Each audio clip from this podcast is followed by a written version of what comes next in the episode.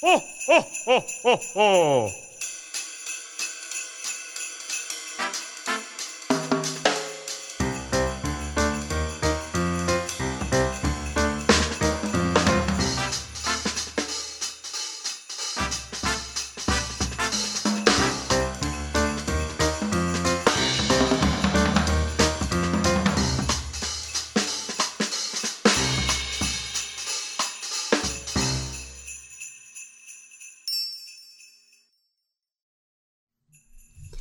Hallihallöchen, ihr kleinen Schnuckelmäuschen. Wir machen heute das nächste Türchen auf und dahinter verbirgt sich eine kleine Geschichte, die ich euch mal gerne vorlesen möchte.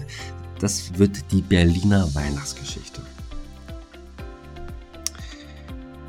Die Geschichte fängt so an.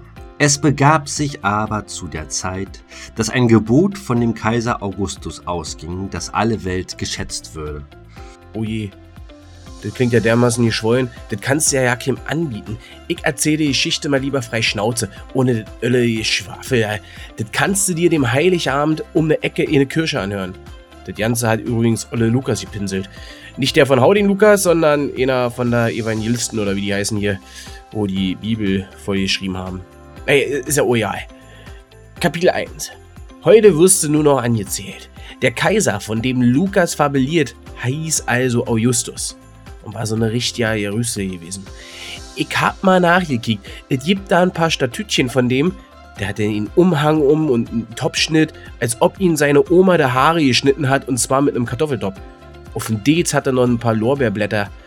Ach, wie sie bei ihm zu Hause an den Braten kommen, keine Ahnung das nur nebenbei.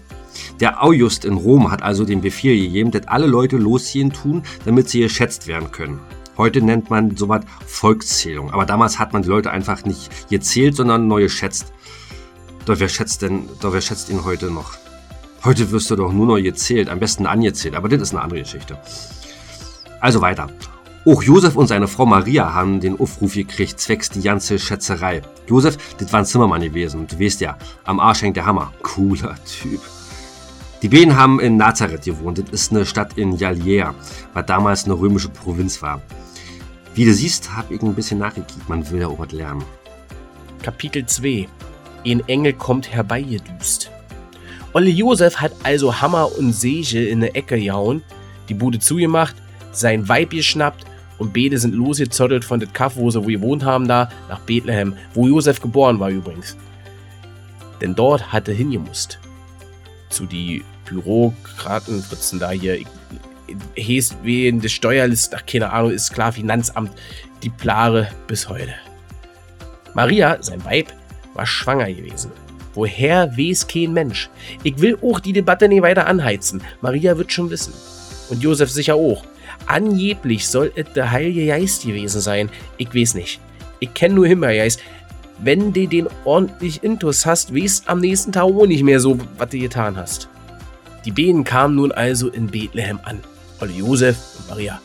Die war so wat von schwanger, das glaubst du ja nicht. So eine Murmel, als haben sie eine Geburtsklinik gesucht. War keine da gewesen.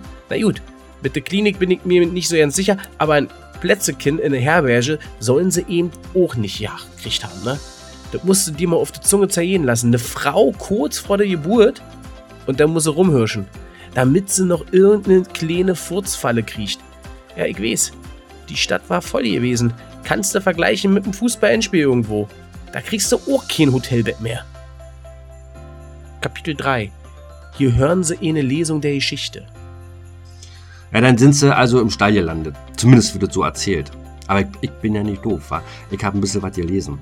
Ein Professor sagt zum Beispiel, dass das vielleicht ein ganz normales Haus von Bethlehem gewesen ist, wo die gekommen sind. Weil die Juden waren ja irre gastfreundlich gewesen. Und in so ein Haus, weißt du, da gab es auch eine Futterkrippe. Und zwar gleich, wenn du kommst, links.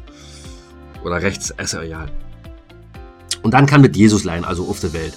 Ich sag das mal jetzt ganz feierlich. Und weil keine Wir da war, haben sie halt die Krippe genommen, um den kleinen Racker rinzulegen. Was werden sie gesagt haben? Kick mal, Mariechen, da ist er nu, unser kleiner Fratz. Und so siehst unsere kleine Fingerchen. Ihr könnt ihn ganze dolle knuddeln. Ja, min Josef, was die Leute auch alle wieder reden, das ist ja unser beder kleiner Jesus. Aber das Gesäuse soll nicht lange gedauert haben. Da ging der ganze Stress schon los. Da kam nämlich ein Engel vom Himmel gedüst. Und zwar auf dem Feld in der Nähe von dem Kaff, wo die Hirten gerade im Halbschlaf rumgejammert haben. Oh ja, war ja mitten in der Nacht. Die haben vielleicht einen Schreck gekriegt, ich sag's dir. Der eine hat sich gleich in Hand gemacht, als da das Licht so herunterschwebte. Und der Engel blökte so ein Megafon, ich tue euch nicht fürchten, ich bin nur, ich hab eine gute und eine schlechte Nachricht. Nee, Quatsch. Scherz. Nur eine Jute. Und der entrollte den Papyrus-Dingsbums und schwoll gleich voll los. Siehe, ich verkünde euch große Freude, wo allen Volk widerfahren tut. Denn euch ist heute der Heilige geboren worden. Ja, genau, der, was Christus ist, der Herr. Und zwar in der Stadt von David. Womit Bethlehem gemeint war. Ja, Und dann hat er die verschreckten Hirten in den Stall respektiv das Haus geschickt. Luft los und kickt mal nach, da tut das Blach in ne Krippe liegen. Und dann sind die himmlischen Herrscharen herbeigeschwebt und haben gesungen. Ehre sei J in der Höhe und Frieden auf Erden und den Menschen in Wohlgefallen. Ich habe jetzt mal aus dem Originalbericht zitiert. Denn ganz klar, egal ob Fußball, Endspiel oder Volksverschätzung, bei sowas ist natürlich auch immer Presse da. Da kam gleich einer mit einem Aufnahmegerät angeflitzt und äh, aber der himmlische Herrscher haben kein Interview geben wollen und äh, sind gleich abgedampft. Und der Engel hat nur Englisch gesprochen. Ist ja klar. Und die Hirten, die sind auf der Stelle losgelaufen, haben das Kind in eine Krippe liegen sehen, ganz niedlich, in eine Windel gewickelt und waren gerührt wie Appelmus. Und dann konnten sie nicht anders und haben das überall rum erzählt. Ey, habt ihr schon gehört? Da liegt ein Kind in der Krippe. Das ist genau unser Heiland, wo wir drauf gewartet haben. Und dann haben sie alle Irrt gepriesen. So sieht's aus. Ich weiß nicht, ob wirklich Tiere in das Haus gewesen waren. Kann keiner genau sagen. Aber egal, so eine Weihnachtskrippe macht sich natürlich viele besser mit einer Kuh, einem Esel und einem Schaf und einer Ziege. Und du musst ja auch genügend Personal haben, wa? Wenn da die ganzen Geschichten in katholischen Kindergarten nachgespielt willst, bist so. Sonst heulen ja die kleinen Moritz, Maximilian und die kleine Isabella Mareike rum, weil sie gegen Kostüme abkriechen, ne? Geht ja nicht. Nächstes Kapitel. Ich glaub ja, das war eine Silvesterrakete. Ach so, in der Weihnachtsgeschichte war ja noch so eine andere Story drin gewesen. Das mit äh, die heiligen drei Könige. Erzählt hat sie Olle Matthäus. Nee, nee, nicht der Luther vom Fußball, sondern ein anderer von die Evangelisten, die alles aufgeschrieben haben. Dazu gehört auch der, der Momang, wo die heiligen drei Könige den Stern gesehen haben. Das soll übrigens ja keine echten Könige gewesen sein, sondern Weise aus dem Morgenland. Oder wie, wie, ja, wie heißt. Und das Morgenland war dort gewesen, wo immer die Sonne aufgeht, aber nur war Nacht. Und da ist dann plötzlich dieser komische Stern aufgestiegen. Heute kloppen sie sich drum, was das für ein Stern gewesen sei. Der eine sagt so, der andere so. Manche glauben, das war ein Komet. Ich glaube ja, das war eine Silvesterrakete. Aber egal. Auf jeden Fall haben die drei Pseudokönige gesagt: Ey Mensch, kick doch mal. Das ist doch der Stern von dem König der Juden. So haben sie den kleinen Jesus nämlich genannt. Und dann sind sie losgewackelt, immer hinter dem Stern her. Vielleicht war doch keine Silvesterrakete. Den kleinen Jesus haben sie anbeten wollen. Und der Stern ist immer so vor die hergewandert. Ich meine, ist ja klar, dass der mitwandert. Wenn du Auto fährst und der Mond scheint, wandert der ja auch immer mit.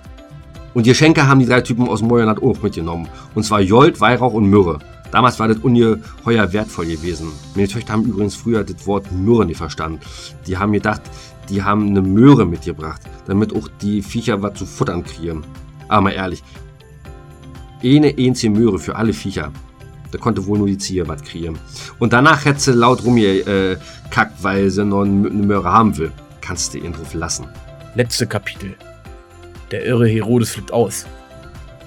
Und dann gibt es ja auch noch einen Teil von der Weihnachtsgeschichte, die nicht oft erzählt wird, weil es Horror ist. Das ist der Teil, wo der irre Herodes ausflippt.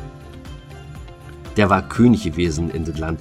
Ein ganz, ganz übler Typ. Den würdest du heute keinen Gebrauchtwaren ankaufen, äh, abkaufen. Nicht mal einen Handwaren. Und wie der nun mitgekriegt hat, dass das äh, Kind geboren worden war, da hat er gleich Angst gekriegt. Nicht wegen dem Kind alleine, sondern weil das ja ein neuer König der Juden sein sollte. Ein zweiter König. Ist ja immer jeweils die Konkurrenz, ne? Das ist genauso wie auf dem Affenfelsen.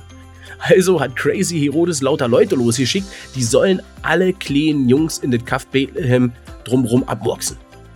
Na, ganz üble Geschichte, ich sag's euch. Gibt auch gruselige Gemälde davon. Jedenfalls hat der kleine Jesus richtig Massel gehabt. Und zwar wegen ein Engel, der vorher noch vorbeigekommen war. Der hat zu Papa Josef gesagt, los, aufstehen, reib dir die Ohren und hau ab nach Ägypten mit Maria und das Kind und rühr dir, und rühr dir nicht, bis ich et dir sage. So haben sie also eine Ägyptenreise gemacht, bis sich alles beruhigt hatte. Und dann sind sie zurückgedüst nach Nazareth. So, das war gewesen. Ich mach mir gleich noch mal ein Bier auf. Von so einer Geschichte kriegst du richtig Durst. Ich glaube, wenn ich die Heiligabend erzähle, lass ich mal lieber den Teil mit Herodes weg. Sonst heulende Kinder noch Rotz und Wasser. Ich kann ja mit der Möhre aufhören. Ne? Frohe Weihnachten euch. Feiert schön. Ja, Arbeit und Gilla!